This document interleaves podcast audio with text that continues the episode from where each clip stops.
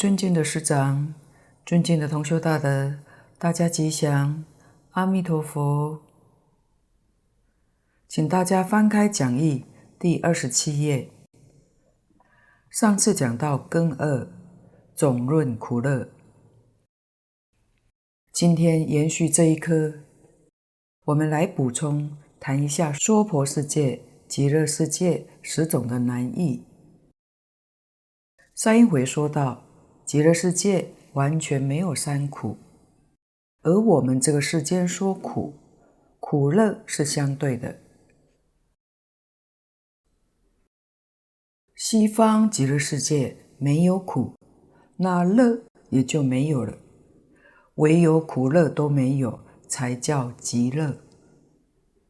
因为有乐的话，乐是坏苦，乐也不会是真的。我们这个世间确实是苦多乐少，但是现代人好像麻木了，却不知道苦。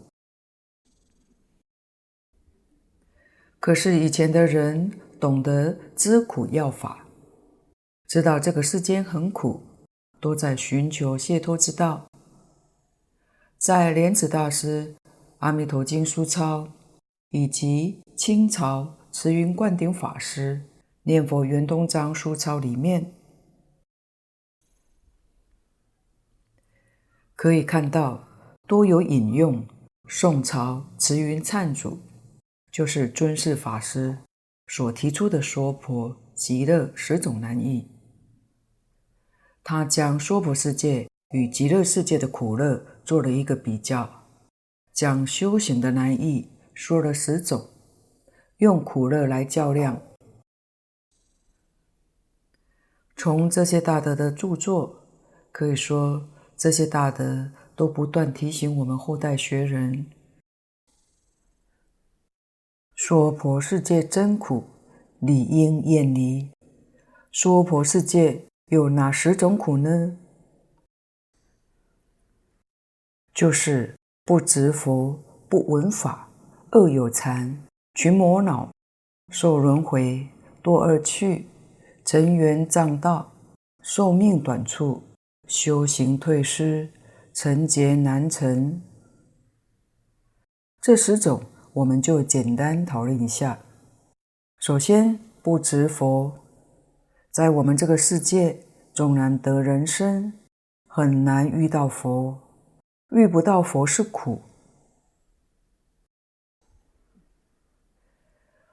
往生到极乐世界。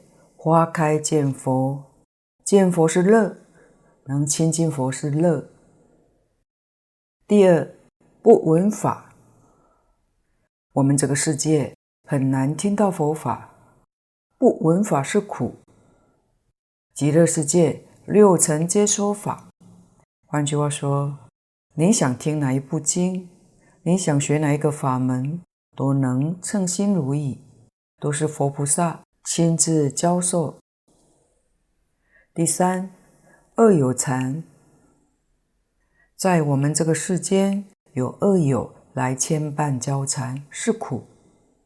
我们想修行，想念佛，就有许多人，有许多事情来障碍我们，不能称心满愿来修学。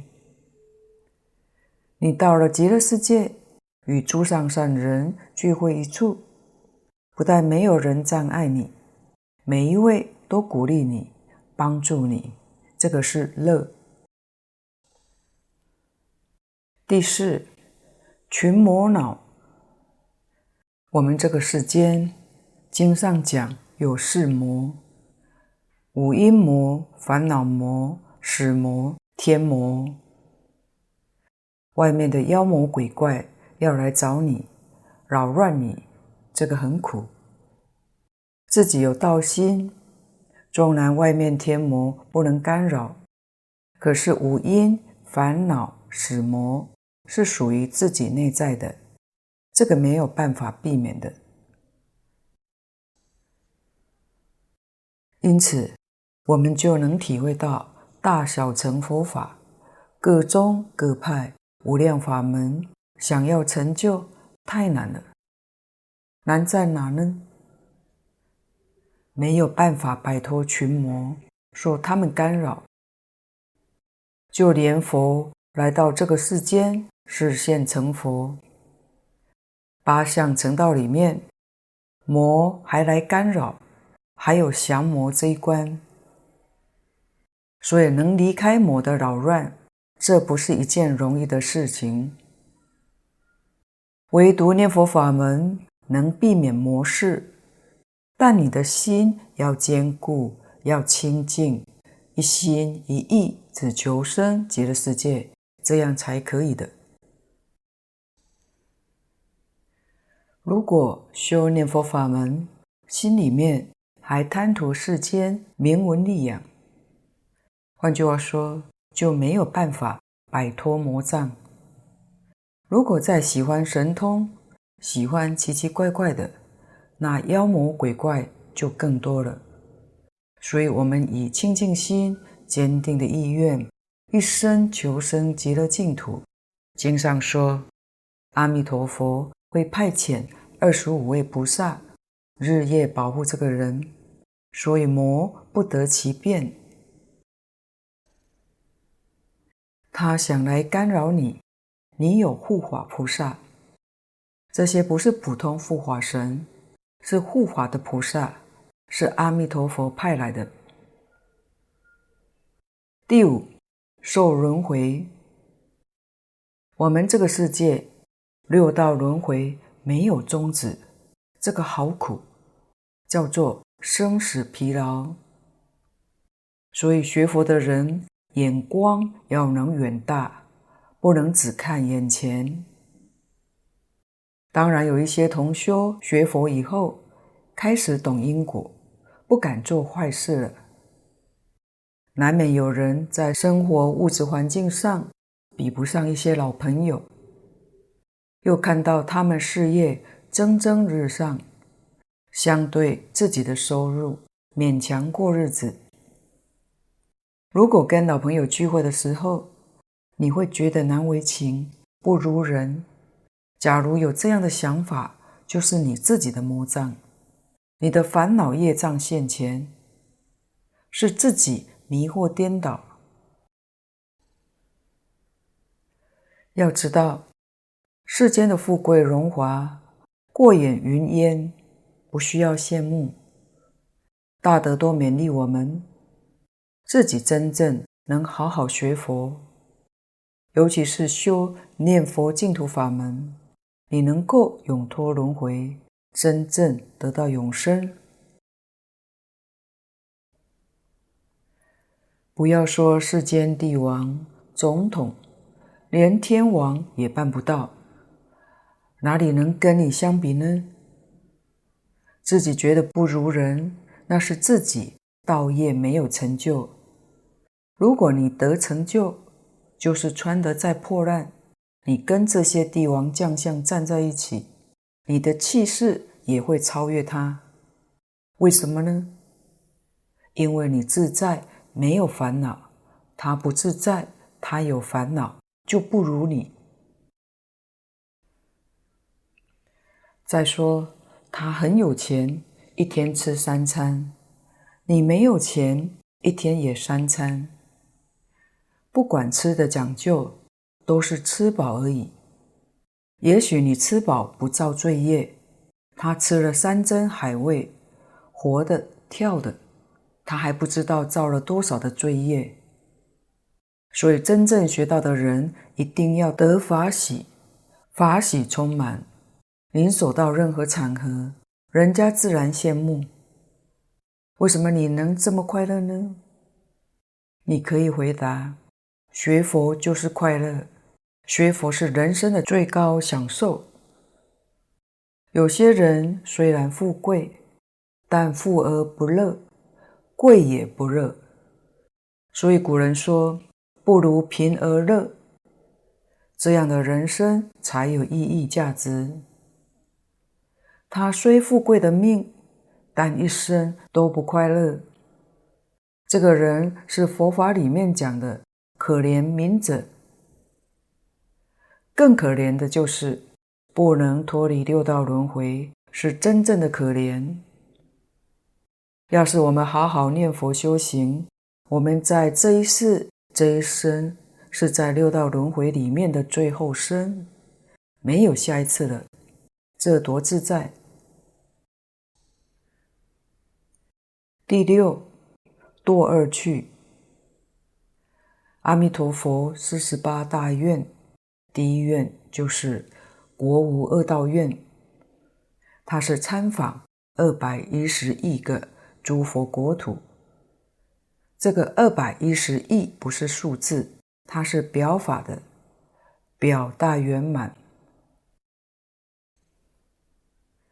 也是代表十方三世所有的诸佛刹土，每一个佛国土。都没有漏掉的。法藏比丘就是阿弥陀佛的因地，他确实到处考察参观，诸佛世界里面一切不好的，通通不取；一切好的，通通具备。所以是取人之长，舍人之短。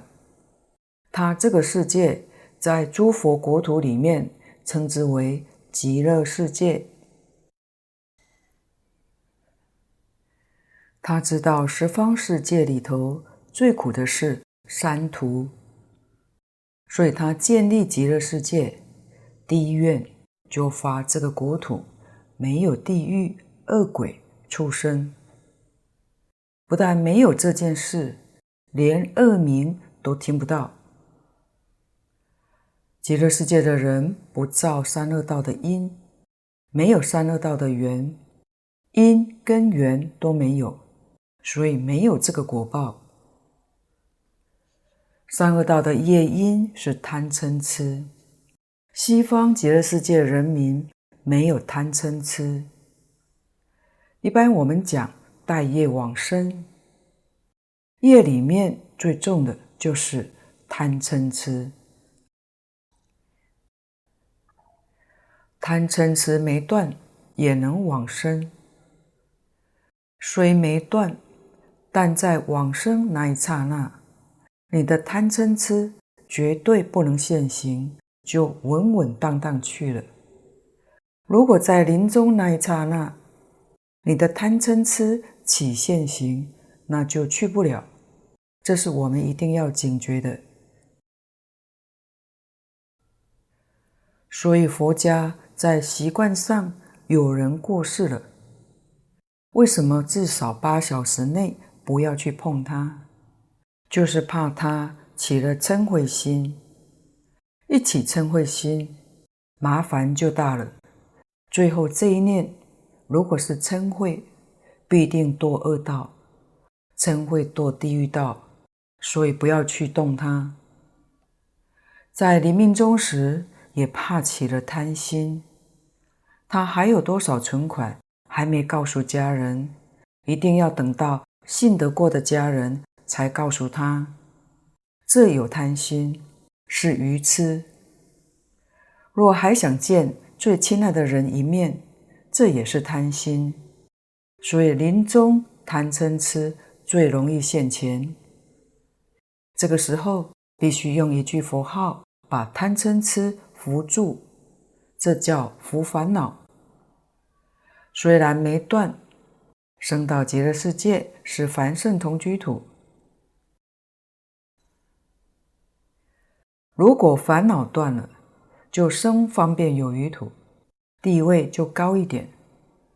所以，真正想生到极乐世界的人，必须平常处事待人接物，样样都看淡一点，不要太认真。什么才是要紧的呢？在人世当中，不要动贪嗔痴的念头。你能有这个把握，将来往生会减少许许多多的障碍。这一点很重要，不能疏忽。因为一生的功夫就在临终一刹那做最后的决定：你是往生极乐世界，还是又到六道轮回之中呢？就在那一刹那之间，我们要知道，养兵千日，用在一时。要用在最后的一口气，最后一念是佛，那就成功了。所以墨学鼓励同修，平时就把一些大的开示的，临终须知，务必要找个时间学习一下，一定会对你自己跟亲友都有相当大的助益。第七，尘缘障道。尘缘是指世间生活，衣食住行。我们生存在这个世间，就要谋生活，很辛苦。像台北这个住是真的苦，很多人辛苦一辈子，可能还买不起一间房。再看看全世界，每一个人都为生活奔波，而且都非常辛苦。日本又比台湾更苦，物价昂贵。更多人买不起房，可能一辈子都租借过日子，食衣住行都充满莫大的压力，所以自杀率全世界最高。极乐世界生活上就没有问题，失一得一，失时得十，想要什么就有什么，因为一切都是变化所作。所以很自在。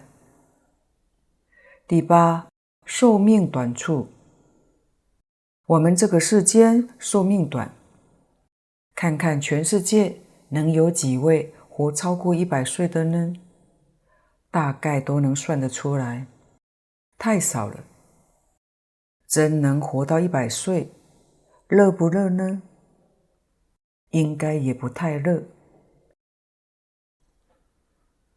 因为有劳苦，样样不方便，样样都需要他人照顾，恐怕还惹人嫌弃。所以寿命长了，可能也没有乐，也是苦。极乐世界就不一样，个个都是无量寿，跟阿弥陀佛寿量几乎相等。极乐世界的人永远不老。年年十八，永驻青春，这是真乐。第九，修行退失，在这个世间修行很难成就，就是进少退多的缘故。极乐世界是有进无退，凡是生到极乐净土，经上说都是圆正三不退。四十八愿里头，我们也看到，凡是生到极乐世界，通通都是阿惟月智菩萨。所以古人讲“圆正三不退”是有道理的，不是随便说的。古德也讲“为其等觉”，这个我们也能相信，因为这是阿弥陀佛本愿威力的加持。才有这样不思议的殊胜功德。第十，成劫难成，在我们这个世间修行成佛，要多生多劫，很难。假使你证得须陀洹，从须陀洹要再证得阿罗汉，要花多久时间呢？要天上人间七次往返，但是人间寿命短，天上寿命长。假如你想再证个藏教佛，经上说要三个阿僧只劫；要是想成就圆教的佛，华严经上说要无量劫才能成就，这真正是太难了。而极乐世界一生成就，寿命长，无量寿，所以往生到极乐世界，一生当中决定成佛。再者，我们到极乐世界是活着去的，不是死了才去的。临终那个气没有断，是先看到佛来接引，跟着佛走的，所以这个法门是不死的法门，真正不生不灭。它是一生行满，就是修行圆满，所作得办，就是证无上正等正觉，也就是正圆教的佛果，这是得究竟之乐。所以两个世界相比较之下，我们在这个世界修行，实在讲，除了念佛求生西方净土之外，其他任何一个法门都是障碍重重、困难重重，一生当中很难成就的。念佛法门障碍会比较少一点，因为一句佛号可以出声念，也可以默念，一样都能成就。念佛法门是特别的法门，真正是非常的殊胜。底下庚三，别名苦乐，分二科。先看新一，正是四土。看注解，一往分别，同居五浊清，无分段八苦。但受不病不老，自在游行，天时天衣，诸善聚会等乐。别名苦乐这一科，是说明极乐世界试图苦乐的状况。一往是大略、大概的意思。同居五浊清，这是两个世界的比较。我们娑婆世界五浊重，极乐世界那边轻。可以说，凡圣同居土与我们关系最为密切，因为大多数人生到极乐世界都是到这个地方来。为什么还说五浊呢？因为我们是带业往生，见思烦恼没断。客实而论，确实有五浊的现象。只不过比起我们这个世界的环境，相差悬殊了。这个“轻”字，大德要我们去细细体会它。这个“轻”的程度，是在讲，是我们这个世间欲界天、色界天，乃至于无色界天，也都不能跟它相比的。无分段八苦。这个分段，段是阶段，一个阶段一个阶段。从大的来分，我们这一生是一个阶段，来一生、来一世又是一个阶段，就是讲六道轮回，是一个阶段一个阶段的，这是大分法。细分的话，可以说是每一分、每一秒、每一刹那。都是一个阶段，这个是事实。这里的八苦，前次已讲过了。这八种苦，可以说六道里头的众生没有一个能避免的，即使天上也不例外。身内的苦有生老病死，经上告诉我们，生的形态有四种，叫做。胎卵湿化，胎生最苦，人是胎生，是最苦的。卵生是诞生，比胎生的苦要减少一些，湿生就更少了。化生这个苦就没有多大的感触了。所以天人福报大，他们是化身，通常也没有病苦。经上说，欲界天人临终的时候是七天，就是临终七天，他才感到身体有些不舒服。换言之，平常他不生病，也不会老，没有衰老的相，也没有病苦的相，福报很大。但临终七天之前，就现衰相，也就是说，他的老病是在那个时候才现前的，时间不长，很短，但是他所感触到的痛苦，也是我们没办法想象的。好比说，大富大贵人家，他遭受了一点委屈，那就不得了。可是，在贫穷人家来看，那算不了什么。所以，天人临终的时候，感到非常的痛苦。死了以后，还是要随业流转，六道轮回确实有一点都不假。上次讲过，人生难得，佛法难闻。人生最可贵的，就是在人道。容易觉悟，古今又不一样。古人确实比现代人容易觉悟，什么原因呢？古时候环境比较单纯，五欲六尘的享受很有限的，所以心地较清净，心清净就容易觉悟。我们现在的物质享受，超过古人千万倍，心思很浑浊，被这些欲望迷得很深，所以不容易觉悟。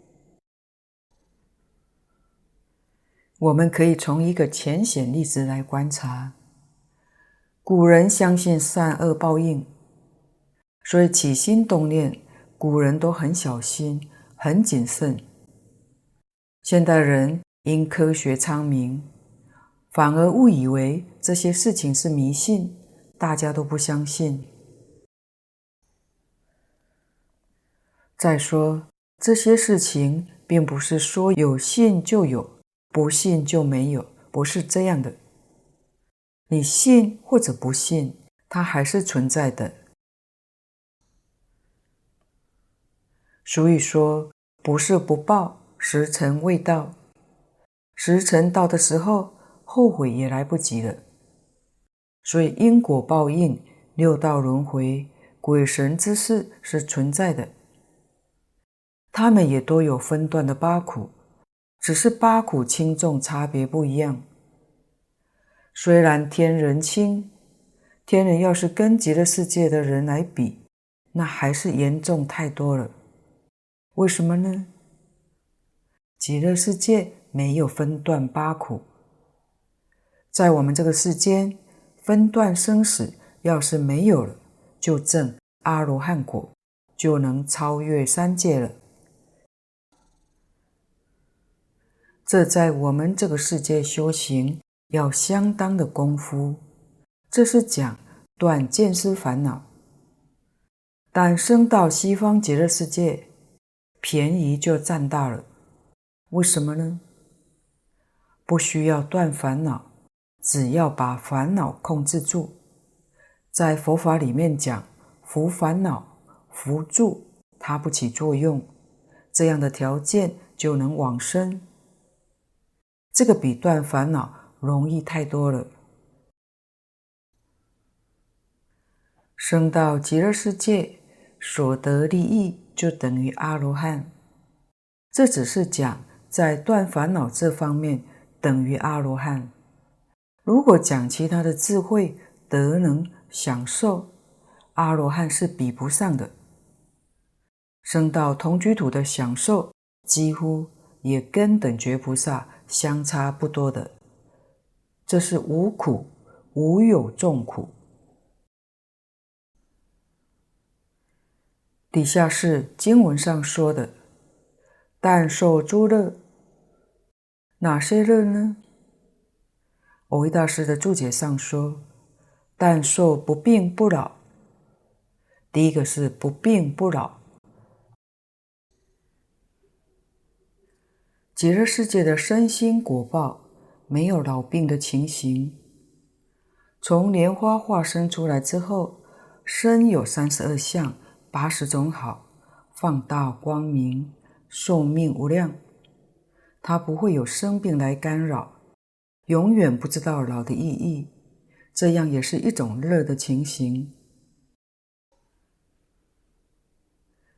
第二个，自在游行。在我们这个世间，旅游是很多人都喜欢的，但是我们的旅游目前还不能超越这个地球。但极乐世界的人，旅游范围就广大了。到什么地方游行呢？所谓是尽虚空变法界，你想到什么地方都可以到达。极乐世界的莲花就是飞行的工具，你可以乘着莲花，想到哪个国土就可以到达。用现代话来说，你想到哪个星球，就可以到那个星球去。这是就横面的空间来讲。如果讲数的时间，你想到过去式也行，想到未来式也可以。所以两个世界来比较的话，是天壤之别。这是自在游行的乐。第三个。天时天衣，衣食是我们这个世间不能缺少的。每个人都必须辛苦为衣食忙碌，而极乐世界对于物质生活一点也不担忧。为什么呢？一切的供应随念而至。你心里面想要什么东西，所想要的东西就会在面前。之前在学习入门分享二当中，有一个单元末学讲到《童言西游记》，我们从这些小菩萨的童言童语所说的，无不与四十八大愿相符。无论是莲花。还是佛菩萨的光明，以及失时得时念佛人莲花化身的景象，都跟经上所说的相符相应。这些小菩萨只是单纯相信阿弥陀佛，单纯念阿弥陀佛，阿弥陀佛也很自然接他们去极乐世界玩一趟。在《无量寿经》上也告诉我们：“其国不逆违，自然所迁随。极乐世界随念就能满足我们的愿望，就是不逆违。西方极乐世界那里没有一桩事不称心如意的，自然所迁随。到了极乐世界那边修行，决定圆正三不退。”一生圆满无上菩提成就是自然的，不像在我们这个世界要刻意去修行，修得也很辛苦。所以只要我们愿意相信阿弥陀佛，把全身心都交给阿弥陀佛，念念不舍阿弥陀佛，时间一到，这句佛号。所含藏的无量功德力，自自然然就可以把我们带往极乐世界去的。那么极乐世界的人不需要饮食，这里为什么还说天时呢？这是因为我们在这个世界无量劫以来，每天都需要饮食，成了习惯。刚到极乐世界，虽然不需要了。但是有时候还会想起来，好像好久没吃饭了，还会动这个念头。当这个念头一动，饭菜自然就摆在面前。当一摆到面前，这时候才想到现在也不需要了。不需要的这个念头一动，这些饭菜、餐具也就通通消失了。都不需要收拾，也不用洗碗，干干净净，一尘不染。大德说，刚去会有这个现象，是一种习惯，但是在极乐世界，时间久了，这个习性渐渐也就淡了，以后就没有了。第四个，诸善聚会，就是诸上善人聚会一处。极乐世界没有利害冲突，彼此不妨碍，同样丰足。在那里，大众是一心修道，帮助诸佛如来接引众生，弘法利生。所以极乐世界都是上善之人，有这样一种安乐的情况。底下方便体观巧，无成空自极之苦，但受游戏神通等乐。方便图里面，这是已经断了见思烦恼，念佛功夫深的，得到事一心不乱。这个体就是修体空观，这个观比较属于巧慧，这个比藏教虚空观要巧妙得多。体空是智慧更高的，不但闻法，在日常生活当中。他领悟的力量很强，知道万法皆空，知道一切法了不可得，这是高度的智慧。他就没有成空自己之苦，他能从真出假，也就是从空出假，修假观，做游戏神通，进佛国土，成就众生等乐。像在我们娑婆世界修行，小乘人修到这个境界，通常叫做入偏真涅槃。对宇宙人生的真相，佛将事实真相要我们从三个方面去观察，就是体相用。如果我们明了，懂得会用，那这一生就很幸福，很快乐。体是空的，决定不可得，得不到；相是有的，是可受用的。你在受用，但不要执着。你认为有所得，那就错了，你就会生烦恼，就会有痛苦。要晓得相有，可以用它，但要用中。佛教还没有传到中国以前。中国古圣先贤就会用中了，儒家讲中庸，佛法里面也是用中。佛法是讲中道，不偏有，也不偏空，两个都不偏，就是中。用的时候要能懂得用中。我们凡夫不懂，所以凡夫用有。不懂用中，凡夫执着一切样样都有，用有，所以就有很多苦恼烦恼。二乘人他知道有是假的，体是真的，叫做真空。二乘人他用空不用有，所以用空它不起作用。换句话说，永远在定中。这叫成空至极。他入定，在定中，他不起作用，但这个并不圆满。菩萨懂得用中，空有二边多用，二边多不执着，叫中道，所以有游戏神通等乐。菩萨是活活泼泼的。不像二乘人那样呆板，不像凡夫那样愚痴，所以菩萨用中。这一段是说方便图的状况。底下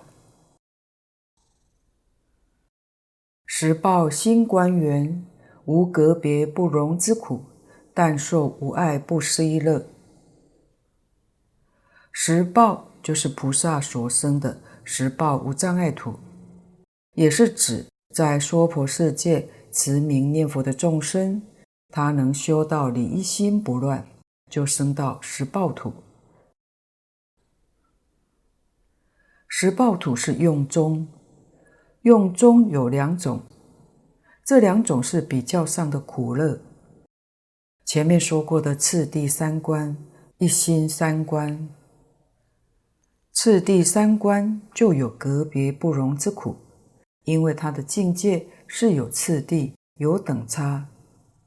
三观是空观、假观、中观，它是一个层次一个层次，当中有界限，就是有格别，不能圆融。在大乘菩萨里面显示这个苦，一心三观，这个现象就没有。无论念一法，他都知道即空即假即中，体是空的，相是假的，有是假有，空是真空，用中。水碾一法，空假中三谛圆融。没有格别不圆融之苦，因此他那个境界就是《华严经》上讲的“理事无碍，事事无碍”。大菩萨在这个世间跟我们大众相处在一起，和光同尘，跟我们生活完全打成一片。但真正讲受用，可以说完全不同的。我们凡夫在这个世间，六根接触外面境界，有苦乐忧喜的感受，但菩萨没有苦乐忧喜舍，通通没有，那才叫真乐。这个乐不是苦乐之乐，苦乐之乐还是苦的，乐止了，苦就来了，所以乐是坏苦。苦乐二边都没有，才是真正的乐。所以它是入不思议无障碍的境界，没有障碍。底下注解：极光究竟等，无法生胜漏，珍藏留住之苦，但受乘性圆满究竟乐。这是四土里面最高的。这是如来果地的境界。这个法身胜漏、珍藏留住是佛学名词，这些字样是形容词，不是真的。法身真如还能出毛病吗？这是不可能的，是指真如本性上面的烦恼还没除干净。我们一定要知道明白的。佛法里头讲真妄，真是本有，妄是本无。你的烦恼、你的妄想本来没有。我们今天烦恼很多，痛苦很多，妄想也很多。这些东西的根源，在环境上，佛跟我们说的很明白：一切众生皆有如来智慧德相。跟诸佛如来没有两样，但以妄想执着而不能证得。佛的这一句话就把我们六道凡夫的病根说出来了。病根就是妄想执着，所以佛法的修学就是把妄想执着除掉而已，没有别的。所谓“但除其妄，莫求其真”。你可不要求真，求真是什么呢？因为求真那个念头就是妄想，把妄去掉，真就现前，真就是真心本性，真如本性就现前，只是除妄想而已。有执着就会发展成我执，现在一切凡夫都认为身体是我。但佛告诉我们，这个身体不是我，你执着身体是我是错的，这叫我执。破了我执，就证阿罗汉，就出三界了。换句话说，你要是有我这个念头在，三界就出不了，继续轮回。轮回从哪来的呢？我执造成的。